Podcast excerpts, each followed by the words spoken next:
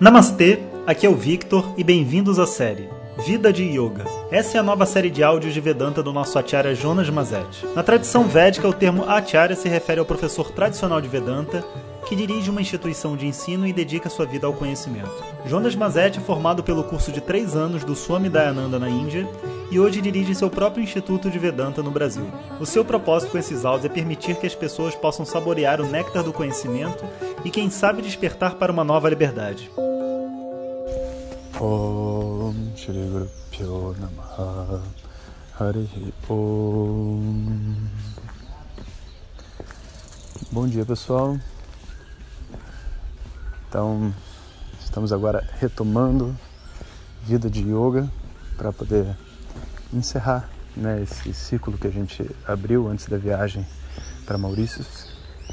E hoje está um dia tão gostoso aqui em Petrópolis friozinho logo quando passa chuva com o chão molhado, frio, é o melhor momento para caminhar na, no meio do mato e ouvir os pássaros, né, interagir com os animais.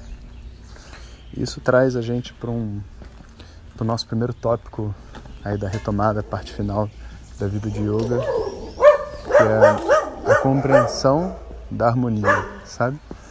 Porque no fundo é como se tudo que a gente fizesse fosse uma tentativa de reconexão. E essa reconexão, metaforicamente, as pessoas falam com Deus, com uma força superior, com alguma coisa que é, coloque a gente, vamos dizer assim, num estado de relaxamento, de paz. Em geral, o que traz para nós relaxamento e a paz é aquilo que tira a gente dos papéis que a gente está acostumado a fazer. Mais especificamente, né, do, dos nossos papéis familiares e do nosso trabalho. E foi muito interessante porque quando eu voltei de Maurício, muitas pessoas me perguntaram assim: Poxa, mas dizem que lá é paradisíaco, etc e tal. Você moraria, você não moraria lá? Isso é tão bom. Eu sinceramente, eu acho um lugar muito bonito. E, e, assim, é mais bonito do que várias praias aqui do Brasil. Apesar de que a gente tem praias muito bonitas, mas eles têm assim um, um toquezinho, né? Coisa mais miniatura, mais, mais aconchegante. A, areia mais rasa, tem o coral que quebra lá no fundo. Tem umas coisas assim que faz com que a, o cartão postal seja mais bonito, mas praia bonita a gente conhece. E para falar a verdade, se você não mora numa cidade grande, né, como eu costumava morar no Rio de Janeiro, onde você está constantemente lidando só com prédios, carros e sansara né, de pessoas ali, se estiver num lugar um pouco mais afastado, você já está em contato com a natureza e com tudo mais. Como aqui andando na, no meio do mato, sem ninguém, só os pássaros. O friozinho não tem nada melhor do que isso. Agora, quando a gente imagina a nossa vida cotidiana no meio da cidade, a ideia da casa de campo ou do spa, né? O hotel, o spa, o resort. O que, que tem um resort? Um resort nada mais é do que um, uma casinha, né? Seja um, um quarto aconchegante ou uma, uma cabaninha afastado da sua própria vida. e num lugar onde você, é, vamos dizer assim, não tem como é, se conectar com o seu trabalho e nem com os problemas que em geral a gente carrega, porque se a gente carregar os problemas para o resort, levar o, o laptop, o, abrir a planilha de Excel, você vai se estressar também e ainda vai ficar mais estressado porque não consegue falar adequadamente sem conexão de internet com as pessoas. Agora as pessoas usam esse ritual, né, de viajar para conseguir se desconectar da sua própria vida. Isso é uma coisa muito positiva, principalmente nessa fase inicial da espiritualidade. Por isso que quando a pessoa às vezes está muito perdida, ela não sabe qual é o caminho dela, não está satisfeita com o que ela está, mas ela não sabe para onde ir.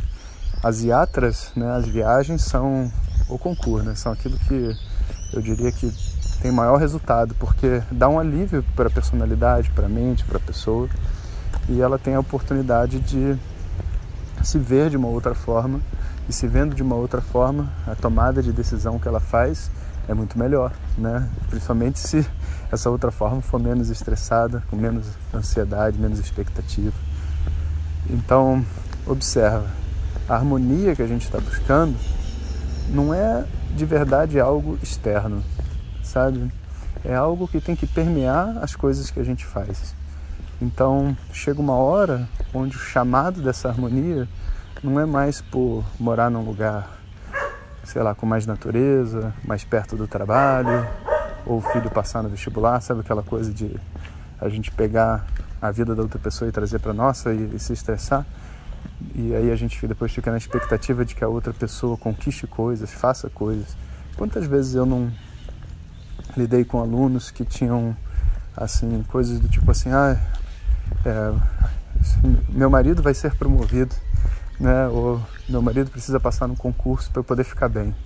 Pô, mas eu, tudo bem, a gente entende, né, que é a mesma família, né, e que você depende dele, mas assim, pensa bem, qual o sentido que essa frase faz? O meu marido tem que passar lá, passar no concurso para eu ficar bem? Nem ele passar no concurso vai fazer ele ficar bem. Imagina ele passar no concurso e você ficar bem ou alguma coisa do tipo. Isso é o que a gente pode dizer assim, essa loucura projetada mesmo, sabe? Que a gente é, aprendeu. A verdade é essa. A gente aprendeu a viver assim e agora a gente fica repetindo esses discursos para as pessoas em vez de tomar a rédea da nossa própria vida, porque se eu me sinto inseguro, eu não, não adianta outra pessoa me trazer segurança, porque aí eu vou ser um aleijado de muleta, né? Eu continuo com o mesmo problema. Eu só tenho agora uma muleta. E quanto mais cara for a muleta, maior o complexo do aleijado. Porque pensa bem, né? Se eu preciso de uma muleta de ouro para andar, por que você não usa uma muleta de alumínio? Vai andar do mesmo jeito. Não, não, não, não, não. De ouro eu me sinto mais seguro, eu me sinto melhor, sabe?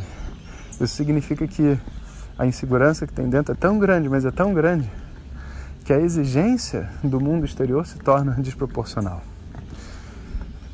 a busca que a gente tem desenfreada por dinheiro, principalmente no início da vida, sabe? Vem porque uma pessoa imatura ela acredita numas coisas assim, sabe? Como tipo, para eu ficar feliz, eu preciso ter uma família, dois carros, viajar todo ano para Europa e o meu o meu brinquedo de estimação, sei lá, é um iate, sabe? e eu quero poder andar de iate e ter um Mercedes e não sei o quê. E é óbvio, uma pessoa com uma lista desse tamanho tem que se matar de trabalhar e ganhar dinheiro, porque, pô, sabe quanto gasta a gasolina de uma lancha, cara? Combustível de uma lancha não é uma coisa diesel, se não me engano, mas não é uma coisa barata, não. E se você tiver um Mercedes e quebrar o farol, não é barato, não. Então, não é que a gente ganha pouco, sabe? é que os nossos desejos são muito caros. E a harmonia não vai ser encontrada porque a gente vai ficar rico e vai ganhar muito dinheiro, ou porque todo mundo vai dizer que ama a gente, ou porque as pessoas agora estão encaminhadas na vida. Se você é uma pessoa ansiosa, se você é uma pessoa insegura, se você é uma pessoa carente, essa carência vai deixar você preocupado, não importa o que em volta de você esteja acontecendo Primeiro você vai estar preocupado do filho não passar no vestibular. E ele não poder estar disponível para você. Depois você vai ficar preocupado que ele passou e vai ter que morar em outra cidade. E se ele casar? E não sei o quê. E às vezes você vê, assim, não conscientemente, né? Porque conscientemente só se a pessoa for muito maluca ou maldosa. Mas inconscientemente, as pessoas vão estar, às vezes, boicotando a vida dos seus próprios familiares em nome de uma carência, em nome de uma ansiedade ou de uma raiva da sua própria infância. Então, o processo de harmonização não é um processo exterior, sabe, de tapa-buraco. Você precisa de algumas ferramentas exteriores para poder aliviar a pressão. Bom dia. Bom dia. Para poder aliviar a pressão que existe na vida. Por isso, aprenda uns bons tapa-buracos. Por exemplo, yoga, é um bom tapa-buraco e por isso vida de yoga, inclusive. é, viajar, principalmente para a natureza e não para lugares caros. Mas para lugares caros, Europa, etc., também é legal porque a gente tem esses conceitos dentro da nossa mente, sabe? Então a gente viaja lá para outro lugar sem top de pizza e acha o máximo. E tá valendo. Mas vai ter uma hora que essas viagens vão ter que evoluir. Onde em vez de eu estar tá saindo. Olha o carro barulhento, né? Pior que é um palio. Em vez de eu estar tá saindo para, vamos dizer assim, encontrar com pessoas e fazer festa e não sei o quê, né? Eu posso estar simplesmente saindo para ficar comigo mesmo. E aí vocês vão ver que você não precisa ir para Paris, você pode ir para Ibitipoca. Eu vou garantir a vocês que Ibitipoca, cara, é muito melhor que Paris. É muito melhor que Roma também. Sabe, Roma se um dia vocês tiverem a oportunidade de ir, vocês vão ver o que, que é realmente um formigueiro de pessoas e as pessoas de mau humor com a vida, sabe? Um lugar histórico assim, a gente não espera, mas enfim. E Bitpoca funciona. Se a mente está preparada, você tem muletas muito boas. Você pode também, por exemplo, fazer diversos cursos de artes, porque todas as artes obrigam você a entrar em contato com uma emoção que é sua e a se trabalhar internamente. Música, pintura, dança, tudo isso. Então, todas essas muletas são ferramentas de harmonização, porque elas te tiram do ambiente onde você está e te jogam num outro mundo. E dentro desse outro mundo, por exemplo, enquanto a pessoa está lá tocando flauta, ela não é pai, não é mãe, não tem filho para passar no vestibular, não tem que ganhar promoção, não tem nada, é só ela e a música. E é, então é a coisa mais gostosa que tem. Algumas pessoas fazem isso no stand-up, né? fazendo, é, surfando, por exemplo, por que não? E se você quiser ousar fazer o seu próximo passo, então aí você vai ter que largar as muletas. Porque para andar, em algum momento a gente vai ter que largar as muletas. E quando a gente resolver largar essas muletas, né, qual que é o comando que a gente vai dar?